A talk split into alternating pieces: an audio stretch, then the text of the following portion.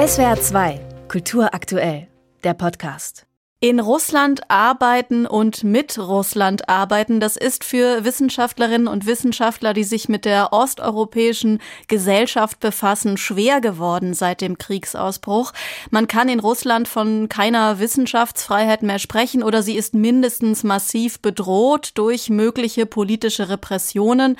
Auch Forschungsreisen nach Russland sind derzeit nicht möglich. Aber natürlich will der Berufsstand seine Arbeit nicht aufgeben und will weiter frei und unabhängig forschen. Und dafür hat die Max Weber Stiftung gerade ein neues Forschungszentrum gegründet, das Netzwerk Osteuropa. Der erste Standort liegt in Georgiens Hauptstadt Tiflis und die Osteuropa-Historikerin Sandra Dahlke ist die Leiterin des Netzwerks. Hallo. Ja, hallo. Frau Dahlke, warum ist es denn nötig geworden, Strukturen außerhalb Russlands aufzubauen? Das hat zwei Seiten. Die eine Seite, das ist der Kooperationsstopp und auf der anderen Seite eine Selbstisolation Russlands, der Ausstieg aus dem Bologna-System, der Ausstieg aus den verbindlichen gemeinsamen Standards für Qualitätssicherung in der Wissenschaft und der harte ideologische Zugriff, der vor allen Dingen die Geistes- und Sozialwissenschaften betrifft. Ideologischer Zugriff heißt? Dass an den Hochschulen neue Programme entwickelt wurden, die verbindlich sind, auch an den Hochschulen für Studierende aller Fächer. Die müssen jetzt Programme absolvieren, die haben solche Namen wie DNA Russlands oder die Grundlagen der russländischen Staatlichkeit. In den Schulen sind neue Geschichtsbücher eingeführt worden, vor allem für die neunte und zehnte Klasse. Diese Programme haben ganz explizit das Ziel der patriotischen Erziehung und der Militarisierung der Gesellschaft. Das heißt, hier sickert Staatspropaganda ein und ähm, nicht passende Meinungsperspektiven werden dann ausgeblendet oder zensiert? Ja, also es gibt Historiker und, so, und Sozialwissenschaftlerinnen, die schon harte Repressionen haben hinnehmen müssen und das wird sicher auch nicht aufhören. Das heißt, der Rahmen des Sagbaren und des Erforschbaren, der verengt sich immer weiter. Also es gibt natürlich so bestimmte Themen, die auch gefahrfrei weiterhin noch erforscht werden können in Russland. Aber insbesondere was die Geschichte des 20. Jahrhunderts angeht, die kann man in Russland nicht mehr gefahrlos seriös erforschen. Das äh, Deutsche Historische Institut DHI in Moskau ist äh, praktisch verlassen. Die Mitarbeiterinnen und Mitarbeiter werden außerhalb Russlands gerade eingesetzt. Was heißt das? Sind die Kontakte zu den russischen und belarussischen Wissenschaftlern stark eingeschränkt und sind die vielleicht sogar gefährdet, wenn man versucht, sie zu kontaktieren? Also könnten sie vom russischen Staat als sogenannte ausländische Agenten verleumdet werden?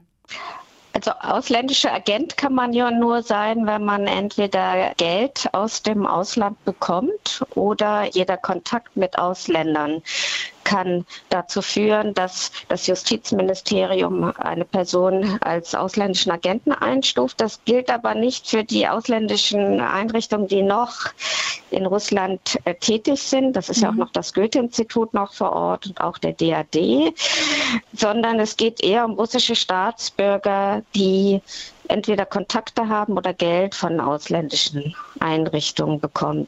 Aber Sie hatten nach den Kontakten gefragt. Also individuelle Kontakte sind möglich und man kann sich auch auf Zoom, per Telefon treffen. Das machen sehr viele von uns auch noch und ich denke, das ist auch sehr, sehr wichtig. Aber Sie haben wahrscheinlich auch gehört, dass auch die Möglichkeiten über VPN noch an Informationen zu kommen und so immer weiter eingeschränkt werden und inwiefern Russland noch weiter damit fortschreitet, den virtuellen Raum zu kontrollieren. Das wird man dann sehen müssen.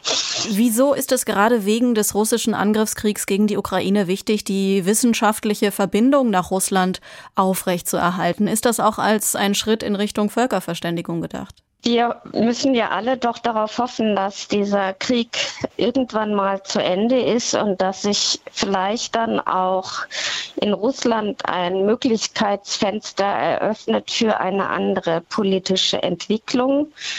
Und da müssen wir auch wieder mit Menschen in Russland sprechen. Und wenn wir alle Brücken abbrechen, ist das schwierig, vor allen Dingen zu denjenigen, die auch viel Hoffnung in uns setzen. Der institutionelle Kooperationsstopp ist genau die richtige Entscheidung.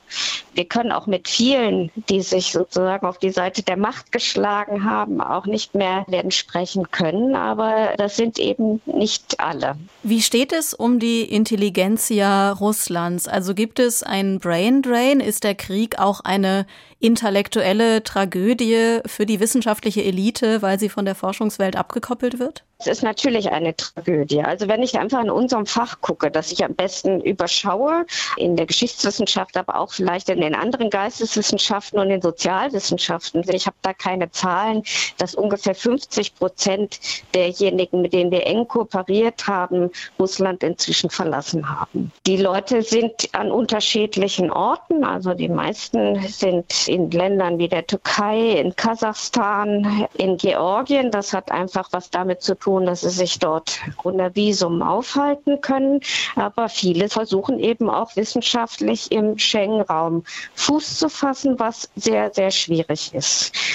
Wir versuchen eben auch diesen Kolleginnen und Kollegen zu unterstützen weil die Expertise über Russland und überhaupt diesen gesamten postsowjetischen Raum, die wird immer schwieriger zu gewinnen, weil wir keinen direkten Zugang mehr zum Material haben. Aber andererseits ist sie umso wichtiger. Also dieses aggressive Russland wird ja nicht von der Landkarte verschwinden. Die Osteuropa-Historikerin Sandra Dahlke leitet das neue Netzwerk Osteuropa, das die Geschichts-, die Sozial- oder auch die Wirtschaftswissenschaft außerhalb Russlands stärken soll. Danke Ihnen sehr fürs Gespräch, Frau Dahlke. Bitte, das war mir ein Vergnügen. SWR 2 Kultur aktuell. Überall, wo es Podcasts gibt.